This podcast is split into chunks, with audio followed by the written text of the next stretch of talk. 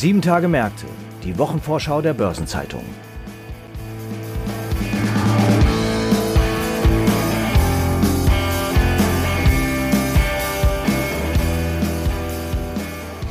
Auch die elfte Kalenderwoche wird dominiert von Unternehmensbilanzen. Etliche Konzerne stellen ihre Jahreszahlen vor, darunter Fraport, RWE und auch VW. Allerdings ist der Ukraine-Krieg hierbei zunehmend als bestimmender Faktor zu erkennen. Das gilt insbesondere für die Ausblicke, die die Unternehmen bei ihren Bilanzvorlagen den Anlegern geben sollen. Und auch bei einem weiteren wichtigen Termin in der kommenden Woche, der Sitzung des Offenmarktausschusses FOMC der US-Notenbank Federal Reserve, wird die kriegerische Auseinandersetzung in Osteuropa ein Faktor sein. Zu all diesen Themen und weiteren Terminen informieren wir Sie in den nächsten etwa 20 Minuten der neuen Episode unseres Podcasts Sieben Tage Märkte, zu der ich Sie herzlich begrüße, liebe Zuhörerinnen und Zuhörer. Heute ist Freitag, der 11. März. Mein Name ist Franz Kongbui und ich bin Redakteur der Börsenzeitung. Und gemeinsam mit meinem Kollegen Carsten Stevens, Korrespondent unserer norddeutschen Redaktion, gebe ich Ihnen einen Ausblick auf das, was in der anstehenden Woche wichtig wird. Wir beginnen mit dem Volkswagen-Konzern, der am Dienstag seine Jahresbilanz für 2021 vorstellt. Und dazu begrüße ich Carsten Stevens aus unserem Hamburger Büro. Hallo Carsten. Hallo, Franz. Bei VW gibt es ja viele spannende Themen. Was ist bei dem Mehrmarkenkonzern denn zu erwarten? Ja, also zunächst wird es ja um die Ergebnisse gehen, die am Dienstag erläutert werden, um die Entwicklung des äh, VW-Konzerns im Jahr 2021. Wenn man sich das betrachtet, muss man feststellen, dass ein Thema auch den Volkswagen-Konzern wie die gesamte Automobilindustrie beeinflusst hat im vergangenen Jahr. Das war der Chipmangel, also die Versorgungsknappheit bei Halbleiterkomponenten. Die hat dazu geführt, dass das zweite Halbjahr von Volkswagen massiv beeinträchtigt war. Der Konzern musste Prognosen für Auslieferungen, für Fahrzeugauslieferungen und für den Umsatz nach dem dritten Quartal ändern. Inzwischen ist bekannt, dass die Fahrzeugauslieferungen im vergangenen Jahr um 4,5 Prozent auf 8,8 Millionen Fahrzeuge weltweit zurückgegangen sind. Der Konzern erwartet noch einen deutlichen Umsatzzuwachs im Vergleich zu 2020, dem ersten Corona-Krisenjahr. Und die Gewinnprognose, die nach dem Rekordergebnis im ersten Halbjahr erhöht wurde, besteht nach wie vor. Das sieht eine operative Marge zwischen 6,0 und 7,5 Prozent vor. Aber natürlich geht es auch um den Dividendenvorschlag. Es geht um den Ausblick für 2022. Und gerade der Ausblick für 2022 dürfte sehr stark auch von Unsicherheit geprägt sein im Zusammenhang mit dem seit zwei Wochen andauernden Krieg in der Ukraine. Es ist gut möglich, dass man äh, auf die Zahlen nicht erst noch bis Dienstag warten muss. Es könnte sein, dass der VW-Konzern Ergebnisse, Ausblick und Dividendenvorschlag noch vor dem Wochenende veröffentlichen wird. Okay, der Fokus liegt ja nicht nur auf den Zahlen. Äh, der Ukraine-Krieg, wie erwähnt, überschattet nun ja auch die Bilanzvorlage von Volkswagen.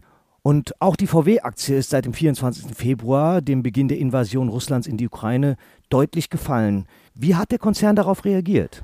Ja, der Konzern hat wie andere Unternehmen, die in Russland engagiert äh, sind, im Zuge der Sanktionen gegen das Land seine Produktion in Russland vorübergehend oder bis auf weiteres eingestellt. Produziert werden in Kaluga und in Nischni Novgorod äh, Fahrzeuge der Marken Volkswagen und Skoda. Auch die Fahrzeugexporte nach Russland wurden gestoppt. Wenn man sich jetzt mal die gesamte Dimension anguckt, dann haben Russland und Ukraine einen vergleichsweise geringen Anteil am Geschäft von Volkswagen. So betreffen die Auslieferungen in Russland einen Anteil von 2,4 Prozent an den gesamten Fahrzeugauslieferungen weltweit. In der Ukraine sind es etwa 0,2 Prozent. Die Auswirkungen sind im Augenblick äh, vor allen Dingen in Deutschland zu spüren durch ausbleibende Lieferungen von Kabelbäumen. Das beeinträchtigt die Produktion. Wie sich natürlich jetzt die gesamtwirtschaftliche Entwicklung, also wirtschaftspolitisch, volkswirtschaftlich weiter in Deutschland entwickeln wird, das ist nicht abzusehen und daraus leitet sich eine sehr unübersichtliche Situation ab, die auch bei Volkswagen große Sorgen bereitet. Vor zwei Wochen hat ja Volkswagen auch noch verkündet, einen möglichen Teilbörsengang der Sportwagentochter Porsche zu prüfen. Was sehen die Pläne vor und äh, wie realistisch ist die Umsetzung? Ja, das ist ein großes Projekt für Volkswagen. Spekuliert worden äh, ist darüber schon seit äh, langem. Die Pläne sehen einen möglichen Teilbörsengang der Sportwagentochter aus Stuttgart ab dem vierten Quartal 2022 vor. Geplant ist, dass das Kapital von Porsche aufgeteilt wird in äh, Vorzugs- und in Stammaktien. Der Volkswagen-Konzern wird oder soll Mehrheitsaktionär bleiben. Das würde ihm auch den Mittelzufluss äh, weiterhin sichern, der benötigt wird für die Transformation in Richtung Elektromobilität und Digitalisierung. Zugleich aber würde Porsche unternehmerische Freiheiten bekommen und auch weiterhin von Skaleneffekten im VW-Konzern profitieren. Ob der Börsengang so wie geplant über die Bühne gehen kann, ist natürlich unter den genannten Umständen sehr fraglich. Aber es ist ein wesentliches, wichtiges Projekt. Auch mit den zusätzlichen Mittelzuflüssen könnte der Konzern seine Transformation beschleunigen. Insofern wäre der Börsengang auch für den VW-Konzern wichtig.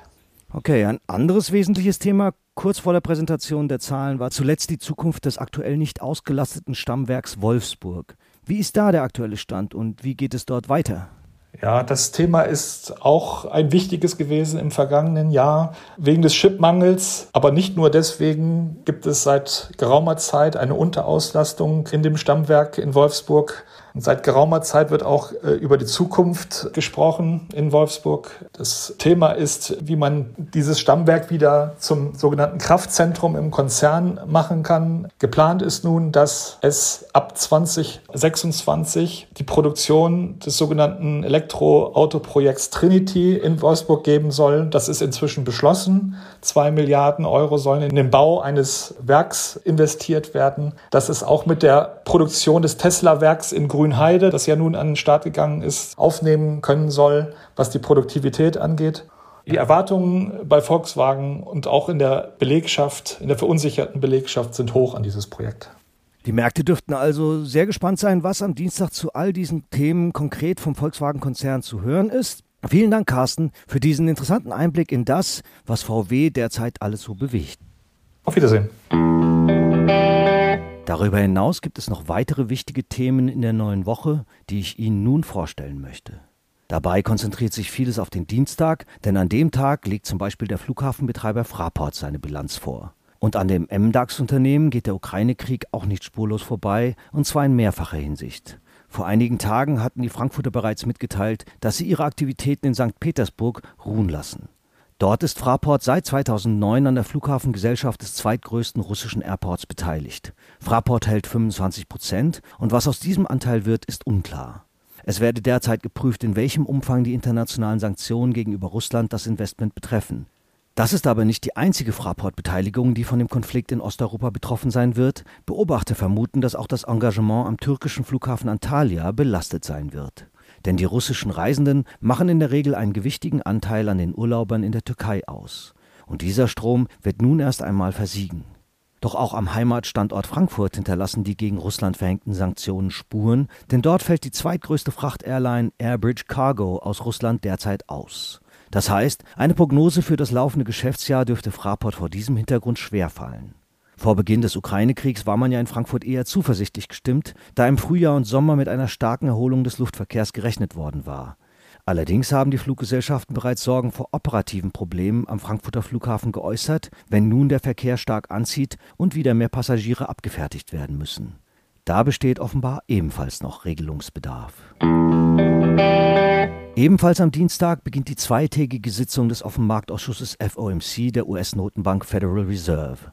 Und es wird davon ausgegangen, dass nach dem Treffen das Lenkungsgremium der Fed aller Voraussicht nach eine Anhebung des Leitzinses um 25 Basispunkte bekannt geben wird.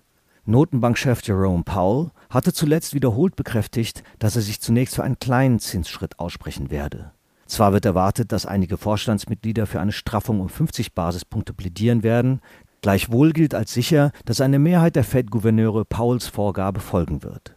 Das heißt, es ist unklar, mit welchem Tempo sich die Zinswende fortsetzen wird, die im weiteren Jahresverlauf aus mehreren Anhebungen des Tagesgeldsatzes bestehen soll. James Bullard, der Präsident der Federal Reserve Bank von St. Louis und ein stimmberechtigtes Mitglied des FOMC, meinte, dass bis Juli die Federal Funds Rate um einen Prozentpunkt heraufgesetzt werden sollte. Noch weiter ging kürzlich Charles Evans, der den Fed-Ableger in Chicago leitet. Evans kann sich bis zum Jahresende insgesamt sieben Zinserhöhungen vorstellen. Doch angesichts der jüngsten Entwicklungen ist das alles schwierig abzusehen. Paul hat betont, dass die Ungewissheit über den weiteren konjunkturellen Verlauf als Folge des Kriegs in der Ukraine deutlich gestiegen ist.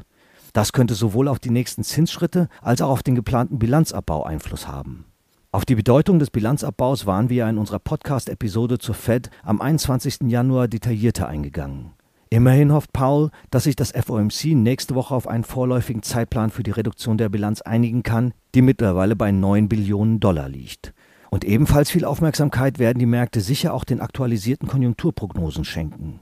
Die werden vom FOMC ja alle drei Monate veröffentlicht und im Dezember hatten die Währungshüter für dieses Jahr einen Anstieg des PCE-Preisindex um 2,6 Prozent und an der Kernrate gemessen um 2,7 Prozent vorausgesagt. Angesichts der jüngsten Entwicklungen erwarten Experten nun jedoch, dass beide Prognosen deutlich nach oben revidiert werden.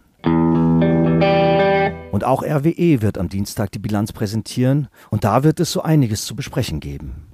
Zuletzt gab es ja eine gewisse Diskrepanz zwischen Analysteneinschätzungen und Aktienkurs. Denn die jüngsten Analystenmeinungen für RWE passen nicht so recht mit der Kursentwicklung des DAX-Werts seit Ausbruch des Kriegs in der Ukraine zusammen. Während die vier Research-Häuser, die ihre Einschätzungen nach dem 24. Februar aktualisiert haben, allesamt positiv gestimmt sind und dem Stromerzeuger Kurspotenzial zwischen 30 und fast 60 Prozent zugestehen, begab sich der DAX-Wert auf Talfahrt. Ausgehend von dem am 25. Februar geschriebenen Jahreshoch von 40 Euro verbilligten sich RWE-Papiere bis zum 2. März auf 34,34 Euro. Dabei spielt die Furcht vor den Folgen eines Erdgasembargos, das RWE treffen könnte, eine Rolle. Doch umgekehrt profitiert RWE aber auch vom Anstieg der Gaspreise. Dieser war ja schon vor Kriegsausbruch ausschlaggebend für die Prognoseerhöhung Mitte Februar. Nun stellen sich Fragen hinsichtlich der Versorgungssituation aus Sicht von RWE und mit Blick auf die Chancen und Risiken, die in der Abkehr von russischer Primärenergie stecken. Zu diesem Komplex wird sich RWE-Chef Markus Krebber bei der Bilanzvorlage sicher äußern, ebenso wie zu dem sich mutmaßlich verschiebenden Kohleausstieg. Für ausreichend Gesprächsstoff ist am Dienstag also gesorgt. Kommenden sieben Tage haben darüber hinaus noch weitere bedeutsame Termine und Ereignisse zu bieten und es werden auch wichtige Konjunkturindikatoren veröffentlicht. Eine Übersicht zu all dem finden Sie heute im Finanzmarktkalender der Börsenzeitung und unter börsen-zeitung.de/slash Finanzmarktkalender. Daneben ist das folgende noch erwähnenswert. Am Montag findet der 21. Weltgipfel des World Travel and Tourism Council in Manila statt. Und in Brüssel treffen sich die Eurogruppe sowie auch der EU-Ministerrat für Beschäftigung, Sozialpolitik, Gesundheit und Verbraucher. Am Dienstag stellt der Bundesfinanzhof bei seiner Jahrespressekonferenz Grundsatzentscheidungen vor. Das IFO-Institut äußert sich zur Sicherheit der Stromversorgung in Deutschland, während das Umweltbundesamt die vollständige Prognose der klimaschädlichen CO2-Emissionen für das Jahr 2021 veröffentlicht. Und in Brüssel trifft sich der EU-Ministerrat für Wirtschaft und Finanzen. Für Donnerstag ist der Zinsentscheid der Bank of England vorgesehen. Derweil veröffentlicht das Kieler Institut für Weltwirtschaft seine Konjunkturprognose für Deutschland, den Euroraum und die Weltwirtschaft. Und zum Wochenabschluss folgt der Zinsentscheid der Bank of Japan. Unterdessen legt die Ratingagentur Fitch die Einstufungen für Belgien, Island, Slowakei und Zypern vor, während Moody's über die Ratingergebnisse für die Europäische Union und Griechenland informiert und Standard Poor's die Ratings für Belarus, Belgien, Kroatien und Spanien präsentiert. Ein paar runde Geburtstage gibt es in den nächsten Tagen ebenfalls zu feiern. 60 Jahre alt wird der ehemalige Münchner Rückvorstand Ludger Arnoldussen. Ihren 65. Geburtstag feiern Michael Kleinemeier, ehemals SAP-Vorstand, Holger Timm, Vorstandsvorsitzender und Hauptgründer der Berliner Effektengesellschaft, sowie Deborah Zirko, Global Head of Investments bei Allianz Global Investors. 70 Jahre alt wird der ehemalige General Manager der Bank für internationalen Zahlungsausgleich Jaime Caruana und seinen 80. Geburtstag begeht Jens Erhardt, der Firmengründer und Vorstandschef der Dr. Jens Erhardt Kapital AG. Artikel zu Geburtstagen und Personalien finden Sie nicht nur auf der Personenseite der Börsenzeitung, sondern auch gebündelt in unserer Personalia-App. Und in die kommende Woche fallen auch einige beachtenswerte Gedenktage, darunter einige mit ernstem Hintergrund, wie etwa der von Reporter ohne Grenzen initiierte Welttag gegen Internetzensur oder auch der bundesweite Aktionstag für die Freiheit der politischen Gefangenen. Aber auch Gedenktage zu weniger ernsten Anlässen, so wie etwa der Pi-Tag oder auch Pi Day, zu Ehren der irrationalen Zahl Pi. Zufälligerweise fällt dieser Tag mit dem Internationalen Tag der Mathematik zusammen. Und dann sollte auch der St. Patrick's Day ebenso wenig vergessen werden wie der anstehende Welttag des Schlafes. Und ein Blick in die Chronik verrät, dass vor 100 Jahren das Statistische Reichsamt den ersten amtlichen Aktienindex in Deutschland veröffentlichte. Und ein Jahr ist es nun her, dass die Finanzaufsicht BaFin im Fall Greensill Bank den Stecker zog und den Entschädigungsfall feststellte, der den Einlagensicherungsfonds des privaten Bankenverbands BDB rund 3 Milliarden Euro kostete. Zum Schluss noch ein paar Hinweise in eigener Sache. In der morgigen Ausgabe finden Sie wie jeden Samstag die Spezialthemaseite Recht und Kapitalmarkt. Am Dienstag gibt es eine neue Episode von Rules and Regulations, dem Regulierungsnewsletter der Börsenzeitung in deutscher und englischer Sprache. An dem Tag erscheint übrigens auch eine Sonderbeilage zu MIPIM 2022. Am Mittwoch kommt eine neue Folge von Hashtag Volatility, der Anlagepodcast von Börsenzeitung und QC Partners. Im Übrigen ist gestern eine neue Episode von Nachhaltiges Investieren, der Podcast von Börsenzeitung und Union Investment rund um Sustainable Finance veröffentlicht worden. Darin spricht Martin Braun, Leiter Vertrieb und Customer Relations bei den Börsen Düsseldorf, Hamburg und Hannover, unter anderem darüber, wie sich die kleineren nachhaltigen Indizes von den Marktführern absetzen können, sowie welches die nächsten Themen und Herausforderungen für ESG-Indizes sind. Am Donnerstag erscheint die Sonderbeilage 70 Jahre Börsenzeitung, Partner des Finanzplatzes Berlin. An dem Tag startet auch die zweitägige WM-Compliance-Tagung, in der es um Rechtsfragen zu Insiderhandel, Marktmanipulation, Ad-Hoc-Publizität und Best-Practice-Compliance geht. Und am Freitag findet top aktuell ein WM-Online-Seminar zu Russland-Sanktionen, was Geldwäschebeauftragte jetzt beachten müssen, statt. Und damit sind wir am Ende dieser Episode angelangt. Redaktionsschluss für diese Ausgabe war Donnerstag, 10. März, 18 Uhr. Eine Gesamtübersicht über Konjunktur- und Unternehmenstermine finden Sie in unserem neu gestalteten Terminbereich unter börsen-zeitung.de/slash Termine. Alle genannten Links sind mitsamt weiteren Informationen in den Shownotes zu dieser Folge aufgeführt. Wir wünschen Ihnen einen guten Wochenabschluss und ein erholsames Wochenende. Alles Gute.